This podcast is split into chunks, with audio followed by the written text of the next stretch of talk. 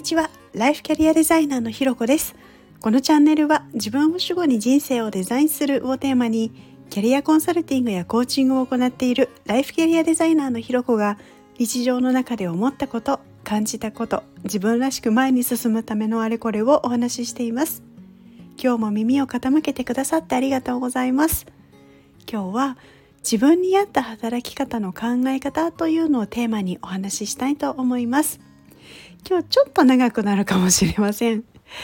えっとですね、まあ今いろんな働き方があるなっていうのはすごく感じるんですけれど、まあ、例えばね在宅とか出社なのか、まあ、雇用されるのかフリーランスなのか、まあ、あるいは起業するのかとかあと本業だけなのかあの副業兼業みたいなものにするのかみたいにいろんな選択肢があるんですよね。でプラスこう、まあ、人の習性として他人の芝生は青く見えちゃったりするのであの自分が例えば会社員だった自分はやっぱりこう起業家とかフリーランスの自由なとこばっかり目がいって羨ましいななんてことも思ったりしてたんですよね。でこうまあ私もいつか私もなんていうふうに思ってたんですけれどね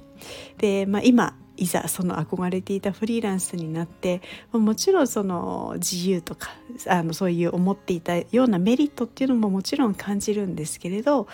ただ一方でやっぱり自由だからこその責任とか大変さみたいなものを感じていてあの時より会社員の時は良かったななんてことを逆に思うことをあのなんだ思ったりすることもあったりするんですよね。それでもやっぱり私はフリーランスが合ってるなっていうことを思ったりするんです。でそういう自分に合った働き方っていうのを見つけるっていうのはこう意外に分かるようで分からないなっていうところを結構クライアントさんからご相談をいただいたりもするので、まあ、今日はあのその考え方についてのあの、まあ、私の考えみたいなところをお伝えできればなというふうに思っています。でこの考えるための、え、考え方というのが4つのステップがあると私は思っていてまず、え、好きか嫌いかからスタートします。そして、え、次に何が好きで何が嫌いなのか。で3つ目にこう何が自分にとって譲れないことなのか。そして最後4つ目が、まあえー、譲れないことっていうのを実現するにはどういう働き方がいいのかを調べるっていうことです。で1つ目の最初のあの、まあ、好きか嫌いかっていうのは例えば今の働き方の中でも過去の働き方でもあのどこのタイミングでもいいんですけれどこういうのが好きこういうの嫌いっていうのをまず出してみます。こうなぜかというと好きか嫌いかっていうのがわからないとどうにも始まらないんですよね。でこの時注意なのはどっちでもいいっていうのはなしです。どちらかというと好きどちらかというと嫌いでもいいので必ず2択に分けるっていうことをします。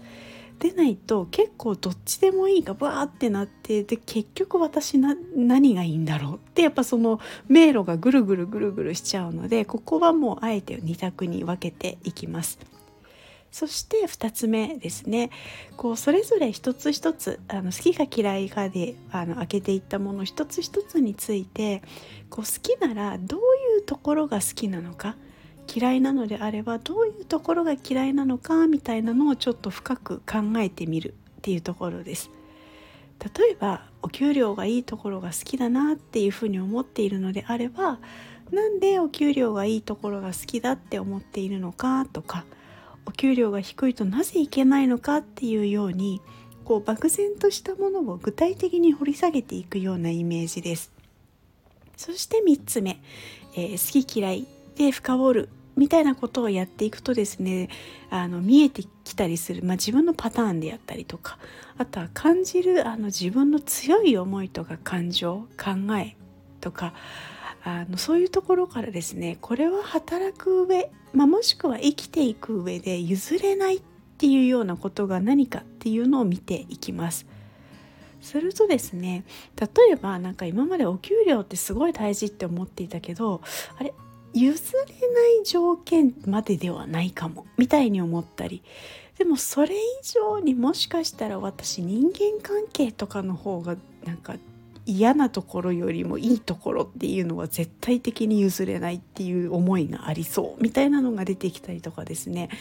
こう今まで以上に大事だって思ってることに気づいたりします。で最後は譲れない働き方生き方っていうのが見えてきてじゃあそれをするために最適な働き方っていうのはどういうものなのかっていうのを考えてみます。でこれもあのフリーランス自由そうでいいなっていうそういう憧れレベルみたいなものではなくてできるだけ多くの情報を得てですね客観的に自分にとってのメリットデメリットっていうものをここまで見てきた好き嫌いとか譲れない条件みたいなところを軸に見てみると分かってきたりします。であのすごいパキッと綺麗にこれって分かることもあればこういくつかやっぱり複合的になることもあったりするんですね。で複合的になる場合っていうのはもしかしたら組み合わせてできる方法もあるかもしれないですしあとはよくあるのがですねどっかのステップの深掘りがまだ浅い可能性があったりします。あのま1個目の好き嫌いをとにかく出してみるっていうところのはあまり深さは関係ないんですけど2つ目のあのどういうとこが好きなのか嫌いなのかとかあの譲れないところって何なのかみたいなところが結構浅かったりすると結局どの働き方もなんか良さそうな気がするみたいになってきたりするのでそういったところをですねもう一回見てあここはなんかまだ具体的じゃなさそうだなみたいなところをじっくり時間をかけて見返してみるとよかったりします。この作業ですね、まあ、結構あのパパパッと出てくるものもあれば結構時間もかかったりするので、まあ、そこそこあの時間も労力もかかったりするますすることもありますしとはやっぱりこうね日々いろんなせあの生活してたりとかあの変化をしていくと、まあ、そこもやっぱり変わってきたりもするんですけれど、まあ、一度ですねちょっと立ち止まって考えてみると結構面白かったりするのでおすすめです。ということで今日はですね自分に合った働き方の考え方というのをテーマにお話しさせていただきました。ここまで聞いてくださってありがとうございます。いいね、コメント、レター、フォローいただけるととっても励みになります。よろしくお願いします。それではまた次回お会いしましょう。